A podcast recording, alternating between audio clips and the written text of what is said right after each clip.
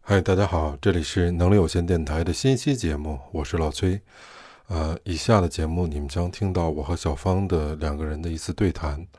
当然，如果想了解小芳的话，也请你们移步到第二十二期节目，那里面有小芳完整的介绍和她的故事。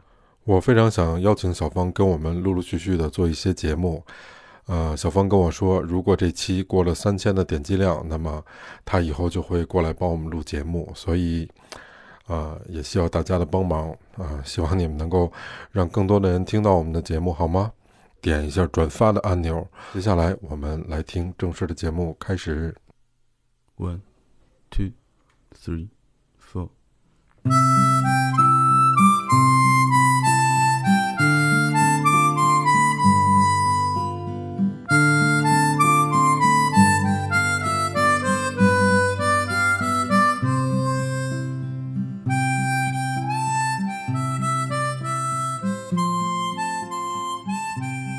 嗯，这首诗叫《陌生人的米龙家》。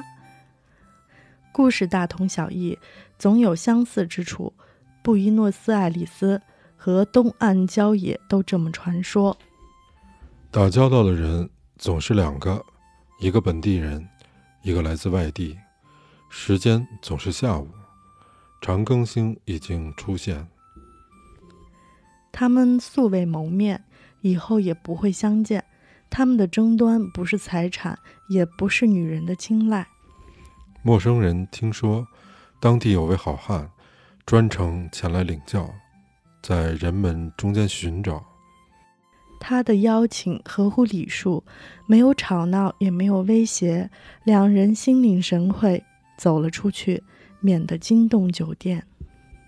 两人已经出手，刀影血光搅成一团，一个人已经倒地，快要断气，但没有呻吟。那天下午，他们初次见面，以后不会再见。驱使他们的不是贪婪，也不是女人的爱情。刀法娴熟或体格强健，都不是决定因素。丧命的，那个总是自己找死的人。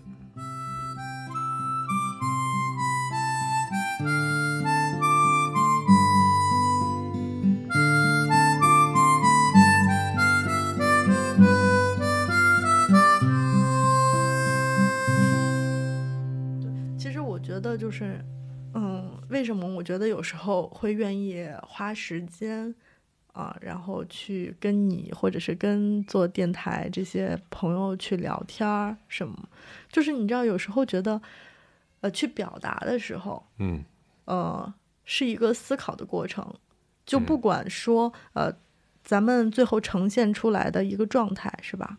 嗯、或者是那个表达流不流畅，呃，然后好不好，嗯呃，多少人听到，然后嗯多少人能跟你产生共鸣，或者是他们喜不喜欢，我觉得这都不重要，就是，呃，你表达的时候，你很开心，尤嗯其是比如说坐在一起，大家又聊得很投入的时候，我觉得那种感觉是挺棒的。现在你跟人家聊诗歌，不就是有股酸气吗？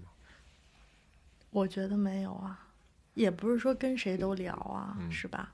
哎，你不是说你现在每天晚上都读五分钟吗？我读五分钟是为了录节目用，啊、嗯那你你完全你可这以。样，我刚才翻了一下这本书，这本书我从来没看过啊，博尔赫斯的诗集，你你挑一首嘛，因为他的诗不长，我们就随便挑一首，我也不知道适不适合今天我们的话题，我们就随缘。嗯，好想听人读诗啊！很奇怪的要求啊。你大致翻一下，你看你最想读哪个啊？由你自己选。黄昏，嗯。嗯，西天多彩的明丽，使街市变得灿烂。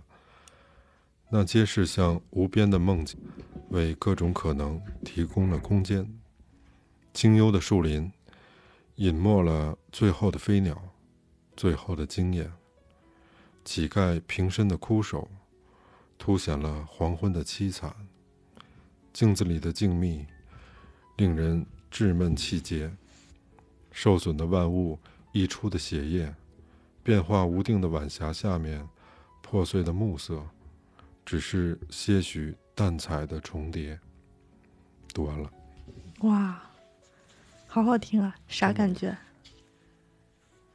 哎，我觉得这首还真的挺好的，是吗？嗯，挺好听的，而且它里面的嗯，就是所有的词儿，嗯，我特别喜欢。你就喜欢这种虚了吧唧的、虚头巴脑的， 就你也不知道他要说啥。哎，他说了一个很清楚的事情啊，我就后来黄，昏时候自己的一种感觉 嘛。我后来，我后来特别喜欢中国的诗词，嗯，那儿还有宋词，你可以再读一首。诗歌呀，嗯像送别那个写的嗯《长亭外，古道边》，嗯我觉得写真好。嗯然后我后来就是反反复复的看了一些以前根本不可能看的东西，然后甚至现在连毛选都看。然后我还特别喜欢那个鲁迅的书，嗯，以前不会觉得，对但我觉得他现在写的特别有现实批判的这种意义。对，然后这俩人就挺好玩的，像鲁迅就把人看得特别明白，然后嗯毛泽东是把事儿看得特明白，嗯所以他们俩给出来的这个东西不太一样。以前就不太懂，现在就觉得应该再回过头来看看，然后和现在自己的认识去对比一下，嗯，包括这个古诗也是。是的，是的，我觉得就是年轻的时候。读一些东西，读一些书，跟现在读完全是两个感觉，嗯，可能跟我们的阅历是吧，年龄都有很大的关系吧。对。嗯其实你看他那书后面，嗯后面这一段也还挺好的。嗯，啊，你也有一本一样的。不一样。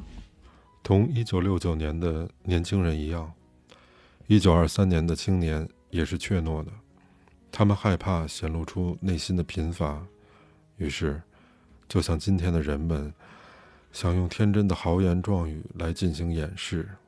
拿我来说吧，当时的追求就有些过分，效仿的一些人，做一个十七世纪的西班牙作家，成为了马塞多尼奥·费尔南德斯。发现卢贡内斯已经发现了的隐喻，歌颂一个满是低矮的建筑。西部或南部散布着装有铁栏的别墅的布宜诺斯艾利斯。我那时候喜欢的黄昏、荒郊和忧伤，而现如今则向往清晨、市区和宁静。嗯是吧？嗯，哎，有没有就是，如果真播了，是不是很多人会说我们特别装逼呀、 会会会，其实现在我觉得就是我们获取信息的渠道特别特别的多，嗯然后各种信息大量的融入你脑子里。但是呢，你不真系正统想要往出输的时候，不知道为什么，就是输出来的词句都不是我想要的，就是那个词特别贫乏，可能跟我自己有关啊。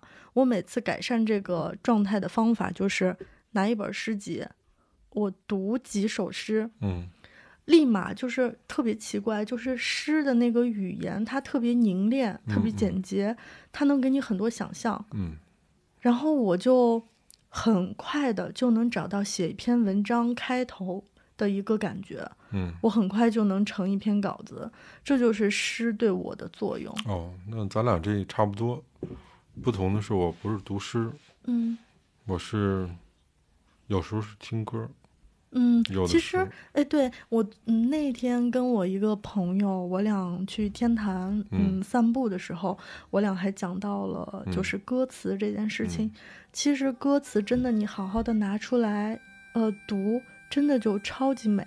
嗯，是吧？就比如说，嗯，国内的李宗盛也啊也，有不美的，嗯罗大佑啊，嗯是吧？还有，其实五月天的词儿，我觉嗯得也特别美。就是真正读的时候，我我真的觉得他们写的就是诗。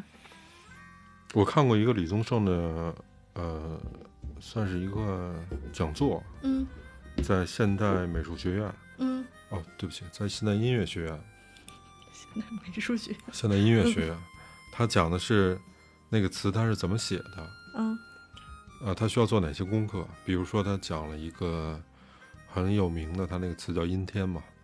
第一首歌，要不第一个第一句叫什么？“阴天在不不开灯的的房间间。嗯”。他说他当时大概采访了有不下五十位女性，嗯然后就是让他们描述这样的一个场景，嗯他自己的心情。他当然会有一个预设，嗯，就是他想把这首歌写成一个什么东西，嗯或者写成一个写成一个感觉，可能这感觉就是一就是一个名词，然后让这些女孩儿来去描述这个名词，就是嗯你看到这个词之后，你会想什么样的东西？简简简单单的几个字儿能说出一意境来，对这对意境呢是你能直接体会的，并且还可以细琢磨的对，啊，这特嗯难这事儿，而且就是它会在你脑子里有画面感，嗯。就是它有时候胜过一部电影儿。你说这个诗，它有方法论的事儿吗？嗯，我觉得是有的吧。李宗盛表达的那个意思啊，嗯是说大家都觉得他写情歌写的特别好，嗯能够尤其对女人而言，他嗯能够丝丝的扣到人心里面去。嗯他讲的是，其实他是有方法的，嗯不是完全的靠天赋和灵感。嗯他说那个东西不常来。说他写山丘的时候是有灵感在的，嗯就他有那个体会到那儿了，然后就是他又有那个灵感，一下这个东西就自然而然的就出过来了。了。对对对，那不是他们老说嘛，他说不是我自己写的，是这个上帝握着我的手写的。是的，是的，我嗯觉得就是这个真的是跟阅历、跟年龄有很大的关系。我跟大家做，跟你一起做这个节目也嗯做了几次了，嗯嗯也就这么几次的时间，就是每当嗯听话筒里自己说话的声音，或者是听你不自然的去分享你的故事的时候，嗯，其实有时候你很想了解自己。基本上不了解自己，了解自己很难。对，就很难。然后你就哎听到，哦，原来自己说出来的故事，你自己听的时候，原来它是这个样子的。我自己觉得了解自己难的地方是在于，你你得承认你自己，嗯好多时候你你做的不堪回首，其实就是你不太承认你自己，嗯，你老觉得你是这人，对，你回头一看，我操，你回头其实你并他不妈是那个人，那人嗯不是你喜欢那人。我觉得我们肯定每天早上起来的时候，我们希望的是心里想的那个人，是吧？对，不喝多了情况下是这样的，嗯。就是嗯，所以我就说人这件事情真的也是挺有意思的。人得有一个有一个梦想吧，或者有一向往的东西。那你向往的东西是啥？我呀，嗯我向往就是离开这儿呗。但这事儿要作为梦想来说，我觉得说的有点小。嗯，离开这儿不是很容易吗？对，容易了，这事儿说的嗯容易了。对啊，我这只能作为一目标。嗯你要说梦想，梦想就是别浑浑噩噩的过这一生。嗯，嗯，就是必须得，我是不找点事儿我就难受的那种人。对啊，所以你要不就得得灿烂一下，就必须得灿烂一下。你要一辈子这样，我是接受不了的。你灿烂过几次啊？让全世界人都知道，目前还没有。那太难了。难才作为梦想的嘛，嗯，那你这想的足够大，我从来没有这么想过。是吗？哦，以前老是不顾及别人吧，现在可能更多的会顾及别人一些，就是想让别人活得更好一些，嗯，就不自私了呗，是吧？也也也自私，就嗯是哎，你觉得自私自私这件事儿有错吗？每一个人都生活得挺矛盾的，我们也嗯一样。我是一个更典型的一个矛盾体，嗯你说自私不影响到别人，不可能。绝对的对自私一定会影响到别人。比如嗯说，我就想听一个、听一歌儿，开音量很大，那你就一定会影响到别人吧？嗯我倒觉得有的时候无私是一挺他妈伪道德的东西。我也觉得，其实我觉得每个人，就这世界上每个人都自私一点儿，可能大这家事儿都挺好好的过一点，对真的。从这个角度来说，我可能就觉得一定得活成一个敏感的人。嗯我特别怕我自己现在活得特钝感，钝感在一些不正常的事儿，我习以为常了，嗯就会觉得是正常的。就是我记得陈丹青当时有一句话，我当时听了特有感触，就一直记着。他说他第一次去纽约的时候，嗯他不写了一本书，最开始叫《纽约所记》什么的。他当时说，他说他到国外第一个感觉就是每一个人都长了一张没有被欺负过的脸。哎呦，我当时就听我说，嗯，是这样的。嗯，你看，像我如果在国内是吧，然后夏天，嗯，你不可能穿的特别暴露，现在很多人都这么做呀。嗯但是我就觉得在国内就不太行。不行的原因是什么？你怕什么呀？怕舆论吗？怕安全？嗯，对，怕别各方人面怎都么看有。你？对，会那在国外这些事儿就不存在吗？可能因为觉得你在一个陌生的地方吧，你就可以比较放纵，嗯，想怎么穿怎么穿，也不在意别人的眼光。嗯，但是你回到你自己的环境里，好像就是你就给自己上了一个套子，嗯然后哎，你应该是这个样子的，嗯别人你眼里的你应该是这个样子的，嗯而不应该是其他样子。嗯，然后这个就是我后来认识的不同，就是我觉得人生下来到现在，他有一阶段，就是你最生下来的时候你什么都没穿，然后你发现你不断的一件一件的往往往身上套衣裳，这些东西可能是生存技能，对，可能是反正是对你有益的东西吧，你就一件一件的不断套，然后就最后你就认不出来你本来是到底是什么模样了。嗯，你瞅瞅镜子，你看看，你说这我给人那么乐意，还是这么乐意？对我是这么乐他喜欢，我还是那么乐他喜欢。我像这桥段，可能在电视剧、电影里面都有演过，现实一定存在这种。肯定是的。嗯，你穿了足够多的衣服，你的技能足够多的时候，你觉得你就游刃有余了。但是呢，你总是差那百分之十或者百分之五，就那最牛逼的那那个人，你总是差那点儿。嗯，从从最后的结果到境界上都差，然后就找说到底差哪儿了。嗯，你就发现吧，我是这么看的啊，不一定对啊。嗯，你那百分之五要是找到，你得奔下脱这衣服，得一件一件奔下脱，脱到你本来那样子，你才能跟得上这百分之五呢。嗯那你觉得可能吗？就奔下脱这事儿忒难了，对啊，太难了。嗯，那你自己呢？你我现会在有我这种感觉吗？我一定是奔下脱那过程，你那感觉我有，嗯，我你现在正在不下脱，脱就是你比我多脱了两件儿是吧？对，嗯就是你看有很多人哈、有些非常自我的人，往往成就上很好，是就的是人家是的一出手就没考虑那么多，嗯只考虑这事儿和他自己。嗯但有的人就考虑一大堆，嗯往往这事儿就成不了。当然是从事儿的角度，但这样的人可能不一定受大家的喜欢。从历史的角度来说，你可能给这民族或者国家带来的不一样的东西。嗯你比如说，我看马斯克写的那书，就是包括那乔布斯也一样，嗯，但是他其实就是那对样的人整存在。个嗯社会进程是吧？所以我觉得聊东西得得看这背景板和角度，嗯你不看背景板和角度，一个人能有不同的解读。嗯没有那么在意别人怎么想，我只看我自个儿，但是别影响到别人。，啊嗯，那你就可以就不会在意别人的看法，我你在不在意别人喜不喜欢你这件事儿？也不在意，我愚钝的觉得这是活明白的一表现，就是你嗯没有那么在意别人怎么想了。我以前小的时候，最开始那带团队那会儿就出现过那么一情况，我后来回想起来，应该不不用那么处理。比如说这 team leader 的时候，你如果太在意每一个人的感受的话，你也没法把这团队带带好。它是一个可能更是一个平衡哈、怎么说洋气点儿 balance 是吧。嗯，但是我觉得大部分人都不能像你这样活得这么坦然、坦白。所以我们这样人受伤害也挺多的呀。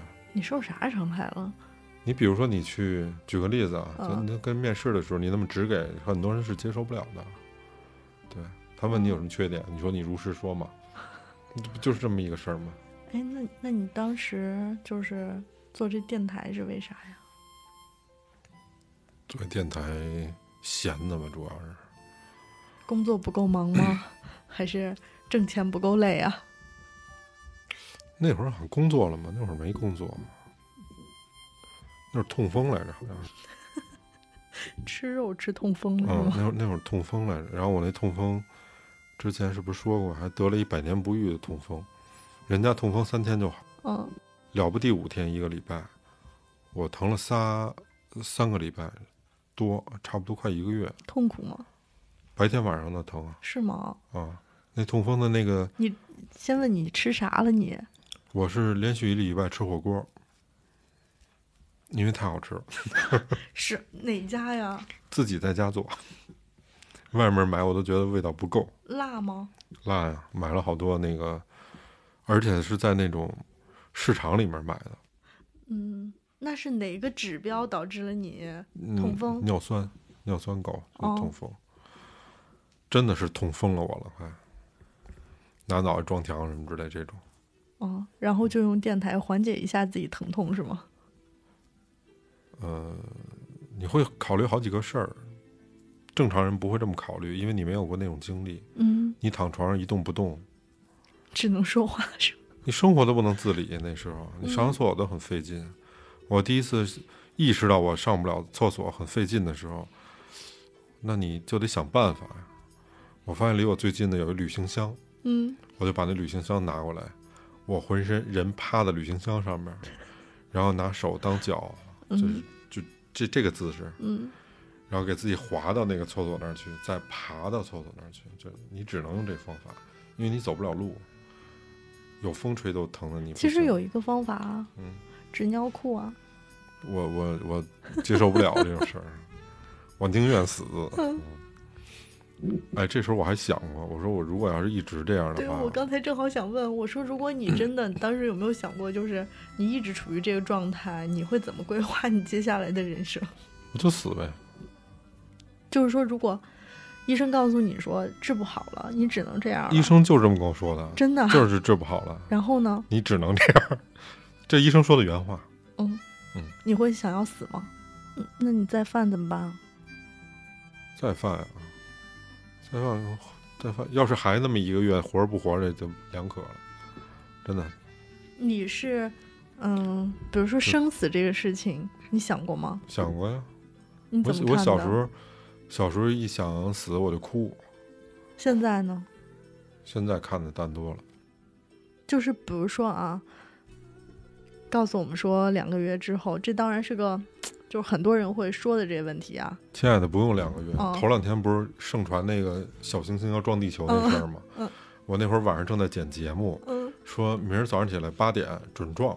嗯，那会儿四点半，我一看，踏踏实实的吃两块桃酥，因为我想这个万一死了，咱也别对吧？咱得吃点好吃的。我特爱吃桃酥，嗯，我吃两块桃酥，然后亲了猫一下，搂着它睡觉了。就是现在就是比较看淡这个事情，然后觉得，嗯、即便是发生这件事情，对自己来说也没有什么后悔的，没有什么影响，是吗？你你其实是想问，人怎么会有这么一转变是吗？我转变是因为我父亲去世吧，嗯大概、我那会儿，我小的时候跟我爹一块儿，还有我姑妈一起长大的，嗯还有我奶奶。我是嗯最开始在我奶奶家，然后在我姑妈家，然后是我爸，那仨人半年之内全去世了。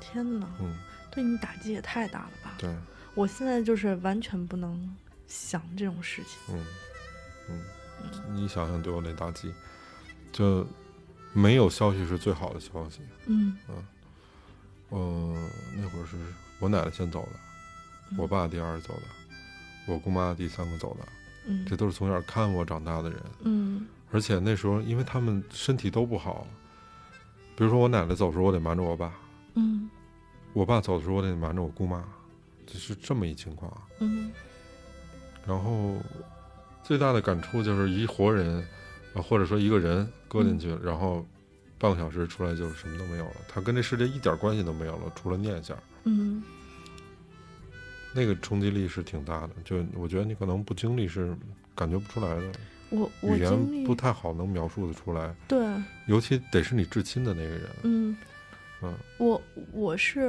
我姥姥姥爷奶奶去世，因为这也是我至亲的人嘛。嗯，但是他们是就是活到了八九十，就是啊自然喜死亡，丧了，所以喜丧就对嗯我那个心理触动不是特别特别的大。但是我一个闺蜜，她妈妈在我们上大学的时候去世了。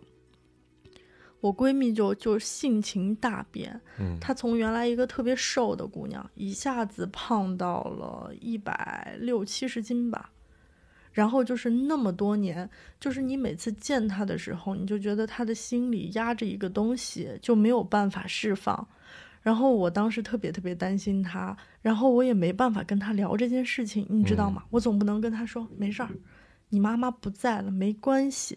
我觉得就是别人的安慰都没用，，没用，对，就是你看着他，你又什么都不能说，然后就是直到他后来慢慢的就是呃结婚，然后今年生的孩子，嗯、然后就是看他慢慢的跟我能说妈妈这件事情了，哦，那就好多了。我就觉得能放下了。但是你想，这是多少年了？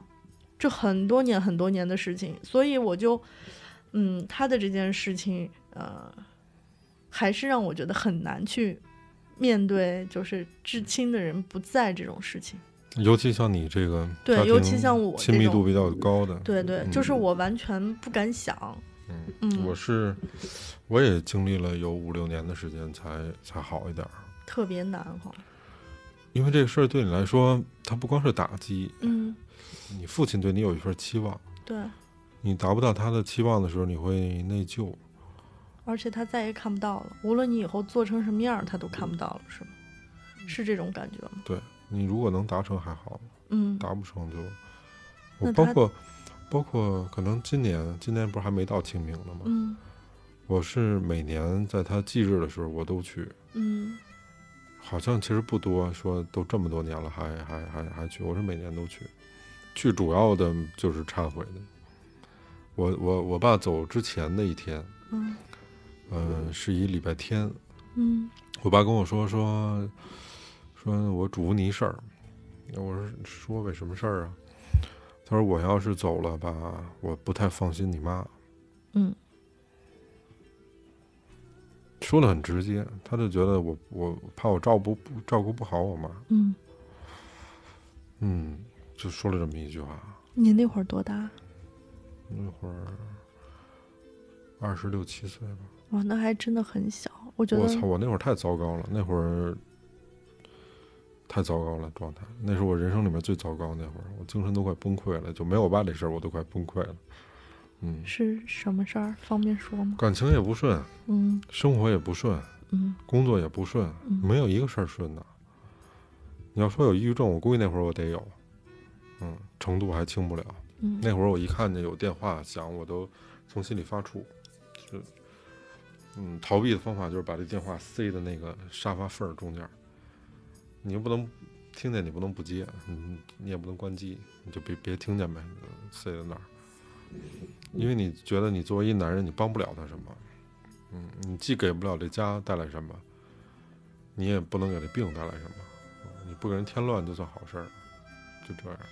我妈那会儿也顾及不到我这边儿，她也不懂事儿，那么一个那么一阶段，然后再赶上家里面有这事儿，就凑在一块儿，凑在一块儿，你父亲给你这个嘱托，嗯你说，你作为儿子来说，唉，就没想到，跟我说完这话，这是礼拜天的事儿吧？然后礼拜一，礼拜一我姑姑给我打了一电话， 就说你来一趟。我也不是，就真的是有预感。我一我一看这电话我还没接呢，我就觉得不对，心噔噔跳，不知道为啥。然后他一跟我说这个，我就觉得肯定是不好的事儿。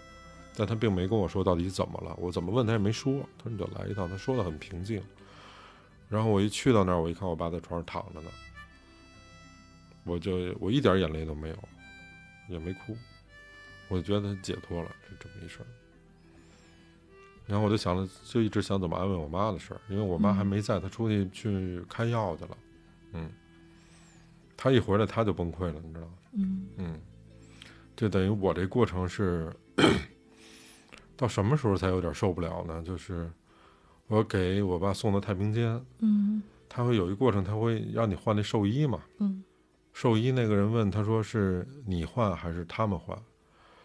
我当时那感觉就是，如果我换，我肯定就崩溃了，嗯后来我就说，我我说你换吧，嗯，他说行，然后我那个画面就是他关上那个太平间门那一刹那，我因为我还能看见我爸，嗯他一关上门我就看不见了，嗯然后就剩我坐在那个太平间外面的那个长廊上面，也没没有坐，你只能蹲在那儿，你才能喘口气儿，就你知道哦，原来这事儿发生了，就你父亲走了，你是这家里面的唯一的一个男的了，你要再这样的话，那你你母亲怎么办？你会把这事儿都捋一遍，捋一遍之后，就慢慢的就回醒过来了，然后哦，你爸去世了，就痛哭流涕，这是一次。嗯还有一次就是，他整个火化的那些过程，我我一滴眼泪也都没掉，包括什么遗体告别什么的都没掉。后来是捡骨灰那个事儿，就因为他会有一流程，就嗯你的遗体告别完了之后，不是火化吗？嗯火化出来以后呢，嗯、你要不就让那工作人员给你捡那骨灰，嗯要不就你自个儿捡。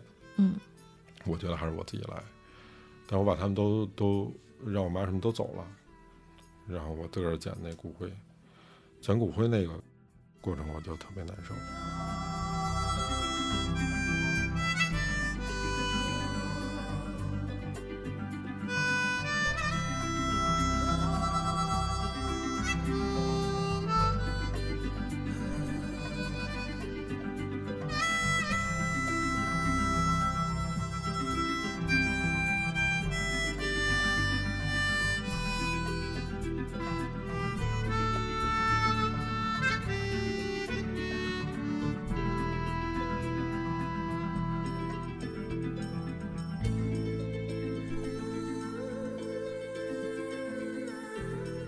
那之后呢？之后你有没有某一瞬间想起来这些事儿？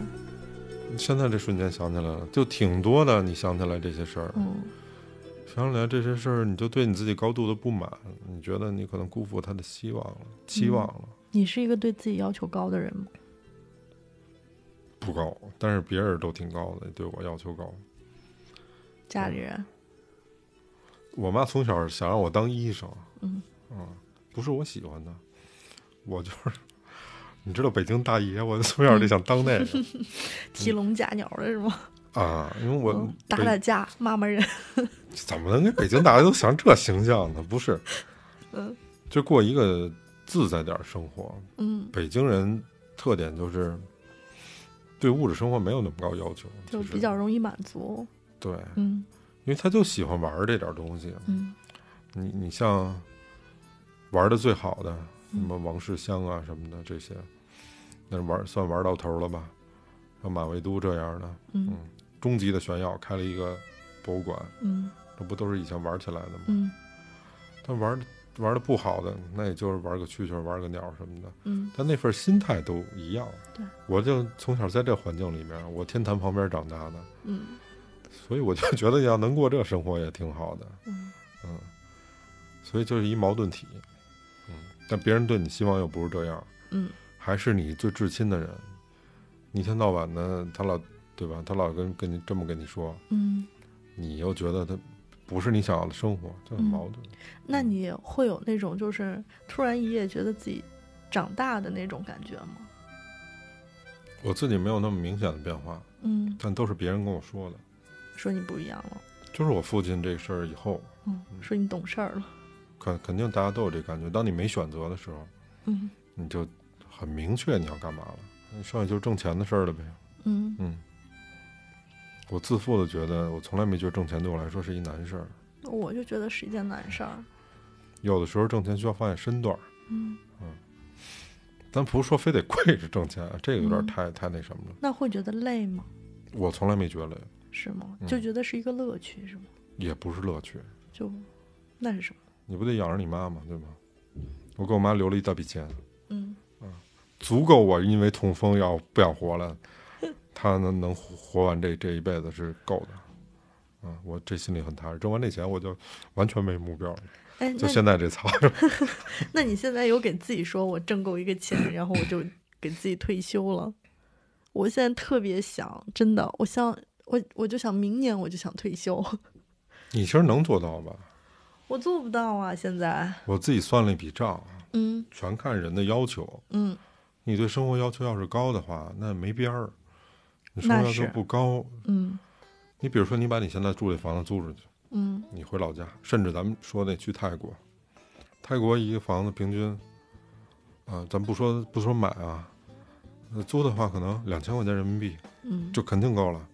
那生活生活水平一个月两千块钱人民币也够了，你这房子就能养活到你，你还不用额外付钱，你每天爱穿什么穿什么，你光着都没人管你， 你能过那样的生活，其实就看你敢不敢。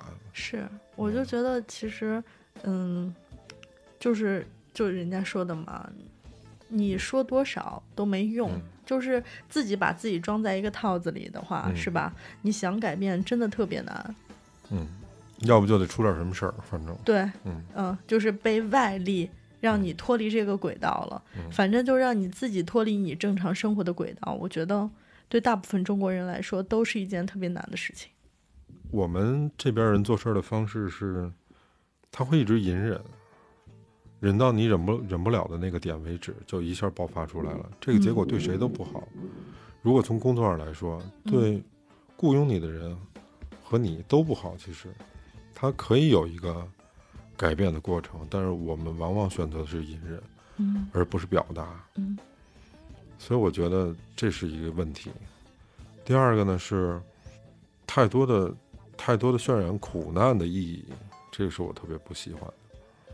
不行，嗯，你看咱们这个一以贯之，就是从赖宁是叫赖宁吗？那那小哥们儿，嗯，就是被牺火烧死那个对哎是对吗？对对对，嗯，和我们现在看到的讲这些牺牲是吧？电视宣传片儿，嗯都是就那个天使怎么苦，这白衣天使啊，怎怎么苦，怎么怎么不容易，又剃头又哭，全是这些东西。嗯再去，他们当然不容易。就咱们干什么事儿容易吗？没有干事儿是容易的。嗯只不过是这件事情正好是碰上了，正好是被他这个行业碰上了。你说餐饮 人容易吗？是吧？对那些中小企业容易吗？对，是吧？哦，所有的都停工了，我觉得哪个行业都不容易。就中国人太苦了。对，真的太苦了。嗯，就是有时候，比如说，有时候你特别想轻松一下，嗯，然后就你看到周围的环境都是那种鸡汤、努力、成功，我们就曾经还聊过一话题，真的就是被裹挟着你，你有时候真的很难独善其身，是不是？对人啊，就跟浮萍似的，你在那对个江河里面，你选择不了方向，嗯只能跟着走。嗯，但是你能看到这点是不容易的，你可以选择离开这儿，对用脚投票。嗯，对，我最失望的这点是，一个国家曾经发生过一个大的地震，嗯呃，死了好多学生。当然，地震上面，呃，有这样的一个自然灾害的时候，有很多人去世了，这很正常。但是它会有一人为的问题。对，嗯，嗯我在转年的时候我有一次坐公交车，我看到公交车上播放了一个画面，是那个出事儿的地方，大家又生了孩子，又重新开始生活，嗯又其乐融融。我我当时那一瞬间，我我完全失望了，就是我觉得彻头彻尾的把我们当傻逼算了，就是那样的。你前面的那个到底是什么呀？你都没说清楚。嗯然后你转转过头来，一年以后，你告诉他，他们都忘了，他们又生了一孩子，他们选择不追究了，你怎么可以这样呢？那都是一个一个人的名字啊，嗯，啊，不，你不能这样。从那时候开始，我是比较失望的。嗯因为我这段时间，你看我那儿不是一直在看那个《罗马人的故事》吗？嗯嗯，就是我几次都让我觉得真的就是特别感动，他们对于公平公正的这种追求是一以贯之的，从开始建罗马开始，一直到多少代皇帝之后，这是他们一直践行的，就是几代皇帝都是在践行这个东西，就是就让你特别感国外动。对人和嗯对自由的理解不不太一样。嗯，有时候我觉得中国人不需要自由，那就是的，不那么需要自由，嗯，是因为自由代价其实很大。特别大。嗯，所以我有时候看现在这东西吧，我看不太进去。然后大家聊天的时候，不是好都不知道什么这些用语嘛，什么 CP 什么意思，唯粉什么意思？昨天人才告诉我的，我完全没兴趣。我就觉得年轻人不应该关心这些东西，这或者说他是这关心的一点点一部分，嗯嗯，那你觉得现在年轻人应该关心什么？关心你在生活这个环境啊，嗯你能看到的那些东西，能拍出来的那些东西，嗯那些我觉得都是臭大粪那些玩意儿。嗯，了不起就是婆婆、小姨子、大姑子这这点事儿呗对，穿错了鞋、上错了炕，还有什么呀？ 就不就这点事儿吗嗯？你为什么觉得外国电视剧牛逼啊？对，等哪天啊、觉得我操、你有点活思想，好，外国电视剧什么都不让你看到的时候，你就剩这东西了，是的，是哦你的就变成纯傻逼了，真的。嗯嗯，而且就是我们现在的网络社交媒体，所有的就是有营养的东西，说实话，我觉得真的不是很多。嗯，你每嗯天都觉得生活它就应该是这样的，嗯年轻人就是这样的。今天我跟我一个妹妹聊天，她有两个孩子，然后给我发了一个视频，然后再教她儿子学英语，怎么跟我讲的？她说：“哎呀，哦，就是之前每天上班的时候，我我也没有那个心思管他儿子上学这件事情，就是学习这件事情，他觉得没有关系。但是疫情来了之后，他突然有时间管他儿子了，然后他们报了一个在线的英语班，发现其他小朋友的水平比他儿子高高多了，他不行了，他急了。然后他给我发那视频，就他儿子在不停的跟他用英文进行对话，就特别吃力。然后最后他儿子来了一句说：“嗯，妈妈，我就是怕你生气，为什么？因为他可能老生气，就他儿子说的不够好，不够明白，就跟他儿子暴躁了，生气了。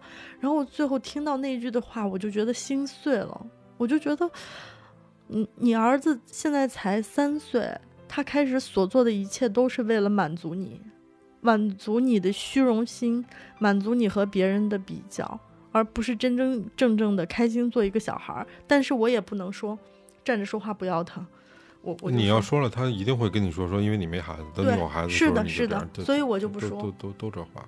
对，所以我我有时候就觉得，那结婚生子的目的是什么？如果只是为了跟随这个世界，跟随这个这个这个整个环境的这个潮流，然后去做去生那样一个小孩儿，是吧？我就觉得那还不如没有。我们好多事儿吧，都是互相矛盾的出来的东西。对。然后所有的创新的都没有，他一直在给你制造焦虑。我看到我的好多朋友都是，貌似就是别人家都学，我也得学，我不学我就跟不上，是我跟不上我就会导致什么样什么样的问题。嗯，那我就想说的是，那那他们在成年了之后，他们应该是世界上最优秀的人。那这个从小什么都不学的，像日本那孩子，在我们这儿又被认为是傻子 的人，好像并不是这样吧？嗯你看啊，从小我觉得就是艺术教育，嗯呃，是一个功利性的教育，是吧？就是很多小时候学这个都是为了考试。我们那儿是我不知道北京的状况，可能是不是会比我们要好一些，好像并没有。是吧？